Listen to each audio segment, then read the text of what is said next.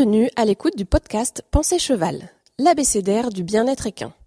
Dans chaque épisode de ce podcast, nous rencontrerons un professionnel, un expert ou le gérant d'une structure équestre innovante. Nous aborderons ensemble les thématiques du bien-être du cheval, de sa qualité de vie, de sa performance. Nous espérons que vous trouverez ces discussions, entre partage d'expériences et témoignages, enrichissantes et éclairantes. Ce podcast vous est proposé par Eco Écurie. Très belle écoute à vous. Bonjour à tous. Aujourd'hui, euh, je suis avec Charlotte Fustek qui est chargée de projet euh, pour le label Écuresse. Bonjour Charlotte. Bonjour. Est-ce que tu peux commencer par euh, te présenter pour les gens qui ne te connaissent pas? Alors donc moi c'est Charlotte Fustek, je suis en charge du label Écuresse qui est un label en faveur de l'environnement et du bien-être animal. Et donc ça fait maintenant 4 ans que je travaille pour le label.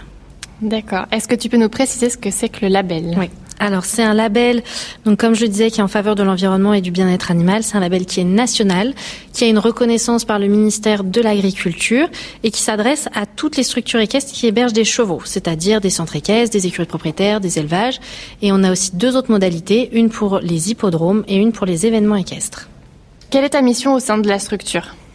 Alors moi, je pilote l'ensemble du label Écuresse, c'est-à-dire qu'à la fois j'ai la partie gestion des labellisés, gestion des candidatures, euh, je mandate les évaluateurs qui vont ensuite sur site faire les évaluations des candidats pour pouvoir les labelliser. Je m'occupe aussi de la communication du label Écuresse, tout ce qui est newsletter, euh, webinaire, vulgarisation aussi d'articles scientifiques, et je participe à beaucoup de projets euh, nationaux en faveur de l'environnement et du bien-être animal de la filière équine. Est-ce que le, label est indépendant ou c'est géré par une structure euh, extérieure? Alors le label, il est toujours euh, géré par le Conseil des chevaux de Normandie. En fait, il a été créé au départ par le Conseil des chevaux de Normandie. Du coup, il est toujours porté par cette structure-là. Mais aujourd'hui, c'est un label qui est national euh, et qui a des labellisés sur tout le territoire. D'accord. Et donc, il y a plusieurs conseils des chevaux? On a un conseil des chevaux par région. Euh, le Conseil des chevaux de Normandie est euh, le plus important en termes de RH. Et donc, c'est aussi pour ça que c'est un Conseil des chevaux comme celui-là qui peut porter une démarche de qualité comme le label Écuresse. Ok. Euh, est-ce que tu peux nous dire combien de structures sont aujourd'hui labellisées? Aujourd'hui, on a 140, un petit peu plus de 140 structures labellisées. D'accord. Tout confondu, centre équestre, élevage? Tout confondu, ouais. Avec une majorité euh, centre équestre, écurie de propriétaires mais on a aussi beaucoup d'élevage et on a quelques hippodromes. Cela, c'est encore en dessous, mais principalement centre équestre, sécurité propriétaire et viennent ensuite ouais, les élevages. Est-ce qu'il faut payer pour euh, être labellisé, remplir un dossier? Comment ça fonctionne? Alors, en fait, la première étape, c'est un autodiagnostic qu'on peut remplir sur le site internet du label Écuresse. Et en fait, ça permet de voir si on est éligible ou non. Si la structure est éligible et qu'elle souhaite candidater, derrière, on envoie un évaluateur qui va se rendre sur site et qui va vérifier l'ensemble des critères. Euh, alors, il y a des choses qui sont visibles sur site très simplement, et on a des choses qui vont être euh, vérifiées sur justificatif, type facture, registre d'élevage ou autre. Si aucune non-conformité n'est trouvée pendant cette évaluation, la structure peut être labellisée. Si on a des non-conformités, on va accompagner la structure jusqu'à ce qu'elle lève cette non-conformité et qu'elle puisse être labellisée. Donc en fait, il y a une aide pour répondre à ta première question, il y a une, une adhésion qui est annuelle, euh, qui dépend en fait de l'effectif salarial de la structure. L'idée, c'est de se dire que les gros payent pour les petits pour que ce soit accessible à tout le monde. Et le label, il est octroyé pour trois ans. La structure ensuite peut renouveler. Et nous, il faut savoir que tous les ans, on réévalue 50% de nos labellisés. En priorité, ceux qui le demandent. Par exemple, euh, on a trois niveaux de labellisation. Euh, à la fin de leur première évaluation, ils vont avoir des axes d'amélioration. Donc on a des structures qui demandent à être réévaluées parce qu'elles pensent euh, avoir atteint le niveau supérieur. Donc ceux-là, on les évalue en priorité. Ensuite, ceux qui ont eu des gros changements, par exemple, qui ont créé, euh, je sais pas, une écurie en entier ou qui sont passés en écurie active ou quelque chose comme ça. Et en troisième, euh, bah, ça va être au hasard pour finir, pour avoir, pour atteindre nos 50%. Donc en gros, la structure, elle, est, elle, elle obtient le label pour trois ans, mais elle est évaluée une ou deux fois. Ok, très bien. Et donc il y a différentes grilles pour les différents types de structures, centre équestre, élevage, hippodrome, ou c'est la même grille pour tout le monde? C'est la. En fait, on a trois types de structures. On a la même grille pour toutes les exploitations qu'on dit agricoles, c'est-à-dire la même pour ce qui est élevage, centre équestre, écurie de propriétaire. Après, on a une modalité, une autre grille pour les hippodromes et une troisième grille pour les événements, puisque là, on a vraiment un accueil des chevaux qui est bah, finalement ponctuel et vraiment un gros côté événementiel euh, qu'on n'a pas du tout dans les structures agricoles euh, classiques. Est-ce qu'il y a différents niveaux de labellisation? Par exemple, je suis labellisée niveau 1, 2 ou 3 Oui, tout à fait. En fait, on a trois niveaux de labellisation, donc niveau 1 engagement, niveau 2 progression et niveau 3 excellence. Et l'idée, en fait, c'est que euh, chaque critère a trois niveaux. Ce qui permet vraiment de faire le point sur ces pratiques et d'essayer de tendre vers ce qu'il y a de mieux, euh, entre guillemets. Et en fait, on a du coup nos 10 thématiques du label, et pour être par exemple niveau 2 progression, il faut que chacune des thématiques soit niveau 2. Il n'y a pas une thématique qui vaut plus qu'une autre. C'est vraiment, il faut que toutes les thématiques soient niveau 2 pour être labellisées niveau 2. Pareil pour le niveau 3. D'accord. Et qui est-ce qui a euh, établi les grilles de critères alors, au départ, le label Écuresse a été vraiment co-construit avec différentes institutions de la filière équine. Dans notre comité de pilotage du départ, qui est devenu notre comité de labellisation aujourd'hui, qui se réunit tous les ans, on a euh, par exemple l'IFCE, la FFE, les chambres d'agriculture, la VEF pour la partie vétérinaire, le RESP et des associations de protection de l'environnement. Enfin, on a vraiment, on a aussi le TRO, France Gallo. Enfin, l'idée, c'est vraiment d'avoir toutes les parties de la filière équine plus des associations de protection de l'environnement pour bah, avoir co-construit les critères avec des experts finalement, puisqu'on a tellement de thématiques euh, précises, bah, il fallait qu'on ait des experts sur toutes ces thématiques pour pouvoir construire quelque chose de, de cohérent avec aussi les pratiques actuelles des gens. Et l'idée, c'est qu'il est vraiment évolutif. Par exemple, euh, en 2018, on l'a fait évoluer en prenant beaucoup plus en compte le bien-être animal. Et ça, par exemple, on l'a fait avec l'équipe de recherche sur le bien-être de l'IFCE euh, qui est basée à Nouzilly. Donc l'idée, c'est voilà, on l'a fait vraiment en concertation avec différentes institutions de la filière et vraiment des experts sur les différents domaines. Ok, très bien. Donc quand tu dis que le bien-être du cheval est intégré dans les grilles, comment ça se représente par exemple? Qu'est-ce qu'il faut pour que je sois euh, labellisé euh? Alors on a une grille euh, en, qui est en entier sur le bien-être et donc c'est là où en fait avec l'équipe de recherche sur le bien-être de l'IFCE, on a regardé un petit peu bah, ce que la science nous disait. Bah voilà, pour respecter le bien-être, il faut respecter les besoins fondamentaux. Qu'est-ce qu'il faudrait dans l'idéal? Mais qu'est-ce que on peut demander dans un label euh, sans aller jusqu'à l'idéal? Alors notre idéal, il est dans notre niveau 3, mais dès le niveau 1, qu'est-ce qu'on doit demander euh, bah, pour pouvoir être labellisé, pour respecter le bien-être? Donc nous, on respecte vraiment le côté euh, respect des besoins fondamentaux des chevaux, c'est-à-dire l'alimentation. Donc on va regarder la quantité de fourrage qui est apportée. Est-ce que c'est en plusieurs fois En quelle quantité? On va regarder les contacts sociaux des chevaux. Par exemple, si un, des chevaux n'auraient aucun contact avec d'autres chevaux, c'est non labellisable. Il faut au minimum des contacts visuels, au mieux bah, des chevaux qui sont lâchés en troupeau. Les sorties en liberté, de la même façon, euh, une structure ne peut pas être labellisée si elle ne sort jamais ses chevaux en liberté. Ou si euh, il y a des chevaux qui font euh, un jour sans soit ils sont sortis pour le travail ou en liberté, avec un minimum de fois en liberté par semaine pour être labellisés au minimum. Et après, on a toute une partie euh, soins vétérinaires avec euh, bah, tout ce qui est vaccination, vermifugation, euh, soins des pieds, soins des dents. Voilà, on prend vraiment en compte tout ce qui constitue le bien-être animal avec à chaque fois nos trois niveaux et pour respecter au, mieux les besoins fondamentaux des chevaux. Donc, est-ce que je peux quand même être une, par exemple, une structure type centre équestre, avoir quand même tous mes chevaux au box et être labellisé À condition qu'il y ait des paddocks pour les sortir dehors, oui. D'accord.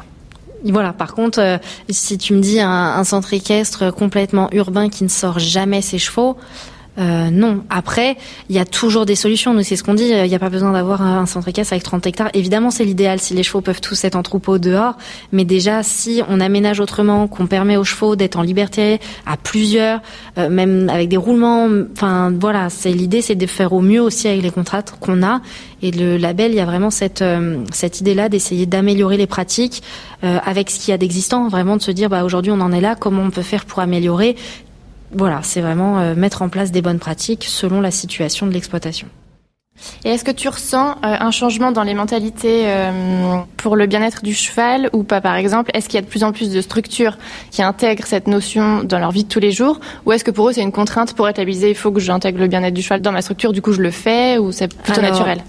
Je vais répondre en, deux temps parce que nous, dans la partie euh, label et curesse, c'est vraiment une démarche qui est volontaire. Donc les gens qui rentrent dedans, je peux pas dire que c'est une contrainte. Souvent, il y en a qui rentrent justement au contraire pour l'aspect bien-être et après il y a l'environnement qui va avec. Mais il y en a beaucoup qui rentrent pour la partie bien-être. Après, pour euh, parler avec beaucoup de professionnels, euh, je pense qu'aujourd'hui c'est de plus en plus pris en compte le bien-être équin. Après, on a quand même beaucoup de réfractaires au changement qui sont persuadés de certaines, euh, bah, de certaines habitudes et qui ont du mal à changer. Ceux-là, on peut pas les intégrer dans le label, mais on essaye mm. quand même de les toucher euh, bah, via euh, nos articles dans la presse, via nos webinaires, ce genre de choses. Euh, tu as parlé donc du bien-être, mais quels sont les autres critères euh, qui rentrent en compte dans la labellisation? Alors du coup, euh, le label il est construit autour de 130 critères répartis en 10 thématiques. Donc on a le bien-être, ça c'est une thématique comme on l'a vu. On a l'alimentation et la litière. Là c'est vraiment finalement l'approvisionnement en matières premières type foin, paille, concentré. D'où est-ce que ça vient, comment c'est produit? Ensuite on a tout ce qui est consommation d'eau, consommation d'énergie. Bah, dans les deux cas c'est essayer de réduire au maximum avec des équipements qui permettent de réduire et aussi d'avoir une surveillance de ces consommations. Tout ce qui est biodiversité, gestion des espaces extérieurs. Alors évidemment d'utiliser le moins, moins possible de produits phytosanitaires, euh, de prendre en compte la biodiversité, de planter des haies par exemple, ce genre de choses, d'éviter le surpâturage. On a une thématique sur tout ce qui est fumier et déchets essayer de revaloriser l'ensemble des déchets qui sont produits. Ça va bah, du fumier, qui est le premier déchet qu'on voit, qui peut être vraiment revalorisé en engrais, jusqu'au euh, tri sélectif bah, pour les clients des écuries, en passant par euh, le recyclage des ficelles à ballots, euh, de la paille et du foin. C'est vraiment très large. Euh, on a aussi une thématique sur la gestion des équipes et la communication, parce qu'un label, ça n'a de sens aussi que si les équipes, euh, les utilisateurs finalement sont, euh, bah, sont enfin, inclus dans la démarche. Donc voilà un petit peu l'ensemble des thématiques que, que nous avons dans le label EQRS. Si je veux euh, labelliser ma structure, quelles sont les démarches? Est-ce qu'il y a un dossier à remplir en premier? Quels sont les délais, par exemple, pour être labellisé? Est-ce que vous, avez des préconisations pour s'améliorer, des choses comme ça. Alors, du coup, la première étape, c'est vraiment l'autodiagnostic en ligne. Finalement, souvent, c'est ça qui est un petit peu long dans le sens où euh, l'intérêt, c'est que les professionnels peuvent commencer, arrêter, y revenir. Mais du coup, une fois que ça c'est fait, si la structure est éligible et qu'elle a renvoyé euh, quelques papiers qu'on demande pour candidater, une fois que tout ça s'est fait, il faut compter deux mois pour pouvoir être labellisé, c'est-à-dire que l'évaluateur soit venu et renvoyer son rapport d'évaluation. Et c'est là, pour euh, ce que tu demandes, les préconisations, c'est vraiment à ce moment-là, c'est lorsqu'on renvoie le rapport d'évaluation à la fin au labellisé, c'est dedans qu'il a ses points forts, ses axes d'amélioration, des observations s'il y en a, les conclusions. Et c'est vraiment, il reçoit tout le rapport d'évaluation et c'est là où il a vraiment bah, l'ensemble des conseils. Et après, une fois qu'il est labellisé, il peut à tout moment évidemment appeler aussi de la belle écuresse pour euh, pour euh, poser toutes ces questions en fait autour du bien-être et de l'environnement. L'idée c'est qu'on essaye d'avoir au maximum les réponses en interne. Mais on bénéficie aussi euh, bah, d'un réseau d'experts, c'est ce que je disais aussi avec notre comité de labellisation, mais pas que. Et du coup, l'idée c'est de pouvoir toujours répondre aux questions de nos labellisés. Bah, bah voilà, toujours dans la même optique. L'idée c'est d'avoir construit ce label aussi comme un outil au service de la filière équine pour faire évoluer les pratiques. Et si on parle euh, de la branche euh, plutôt événementielle, comment ça s'articule? Est-ce que c'est euh, juste pour un concours en particulier où je suis labellisée pour ce concours? Ou est-ce que c'est toute l'année, par exemple, tous les concours que je vais organiser seront labellisés? Comment ça fonctionne? Alors, pour une structure qui aurait des concours toute l'année, elle fait labelliser sa structure. Elle fait pas forcément la partie event. Par contre, bah, pour un, événement qui a lieu tous les ans, par exemple le Mondial du Lion qui a été labellisé là récemment, ça fait la troisième année qu'ils sont labellisés. Tous les ans, ils sont obligés d'être évalués parce que d'une année sur l'autre, finalement, ça pourrait changer du tout au tout. Donc tous les ans, ils sont réévalués. C'est un petit peu différent pour les events par rapport aux structures classiques, dans le sens où ils sont évalués juste avant que l'événement commence, puisque c'est le moment où tout est sur place. Et euh, c'est à ce moment-là qu'ils ont euh, la confirmation qu'ils peuvent être labellisés. C'est beaucoup plus court dans le délai parce qu'on a bah, ce côté événementiel où il faut pouvoir répondre tout de suite. D'accord. En événementiel, on n'est que dans le concours et le jumping ou est-ce que par exemple un salon comme ici à Equitalion, ça peut être labellisé? Un salon comme ici, ça peut être labellisé puisque l'idée c'est de, responsabiliser que ce soit les stands pour tout ce qui est déchets. On a une, thématique en entier qu'on n'a pas dans les structures classiques sur la restauration parce que ça fait partie des gros postes de consommation et de déchets euh, dans l'événementiel. On a aussi tout ce qui est communication qu'on n'a pas dans les structures classiques parce que sur les événements, entre les flyers, les affiches, c'est énorme aussi en quantité de, bah, de papier, de déchets. Donc c'est des choses qu'on a en plus sur les events et qu'on n'a pas euh, ailleurs. On revient un peu euh, à toi, Charlotte. Est-ce que tu as des chevaux? Est-ce qu'ils sont dans des structures labellisées de ce type-là ou pas? Est-ce que tu voudrais euh, alors moi j'ai deux chevaux et j'ai fait l'autre solution, c'est que maintenant ils sont chez moi.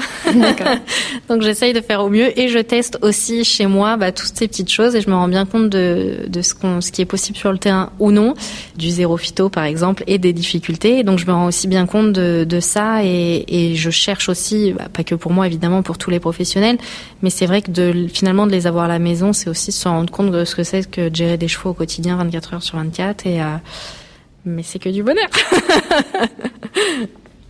Quel est l'intérêt pour une structure de se faire labelliser? Quel est son objectif? Est-ce que ça va lui apporter euh, quelque chose?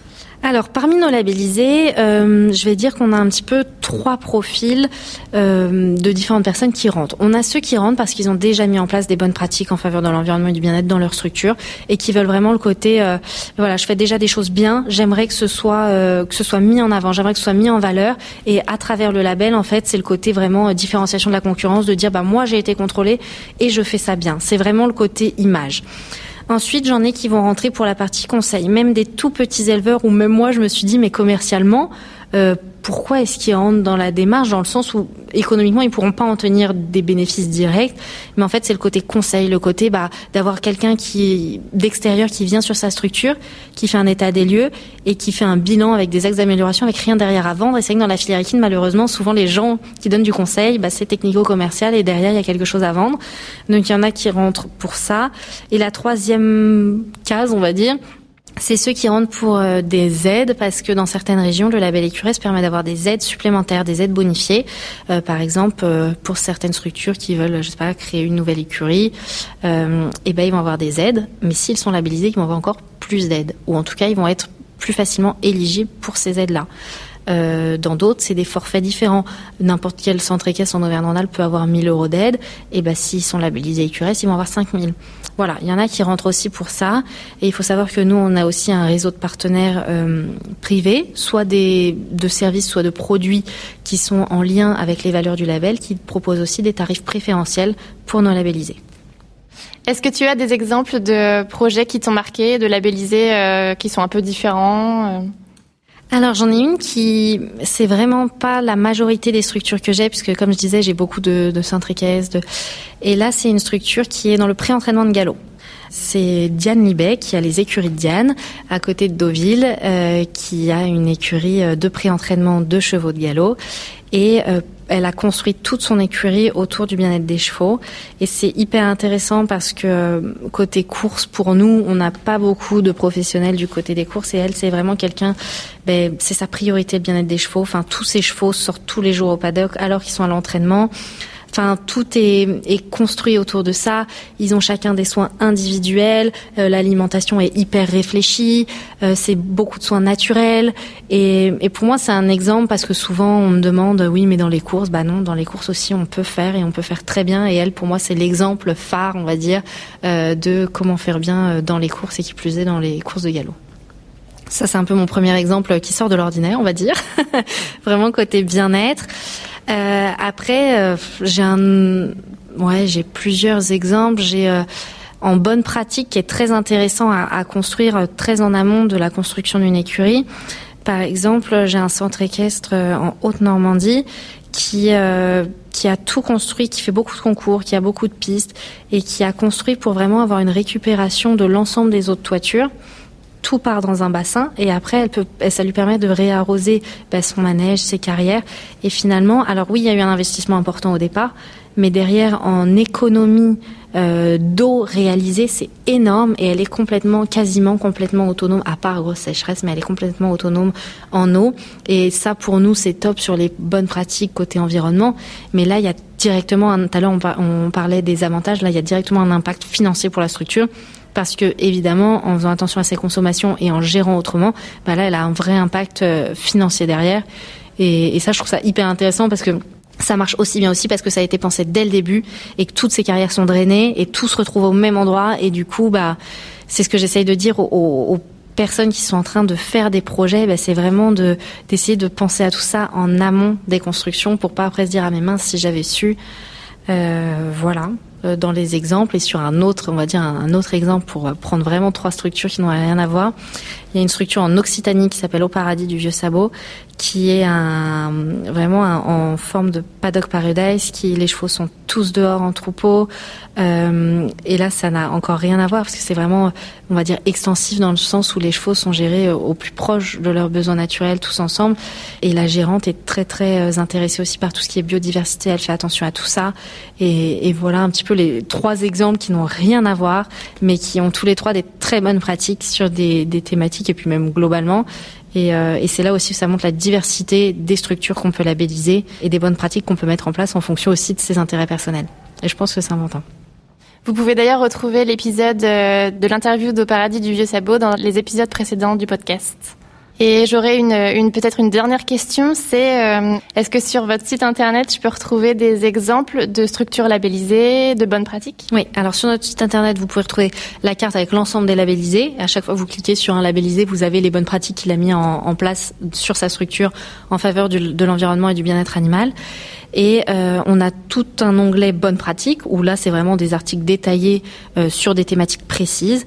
Et dans nos actualités, euh, pareil sur les réseaux sociaux, à chaque fois, on, on, quand on met en avant un labellisé, on, on essaye de, de, mettre en avant bah, ce qu'il a fait euh, au mieux, en tout cas euh, pour l'environnement et le bien-être. Et ça donne des idées pour les autres aussi.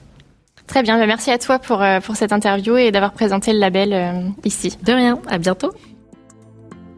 Merci pour votre écoute. Si vous souhaitez aller plus loin et découvrir de nouvelles ressources en lien avec le bien-être du cheval et son hébergement, je vous invite à consulter notre site internet www.eco-écurie.fr.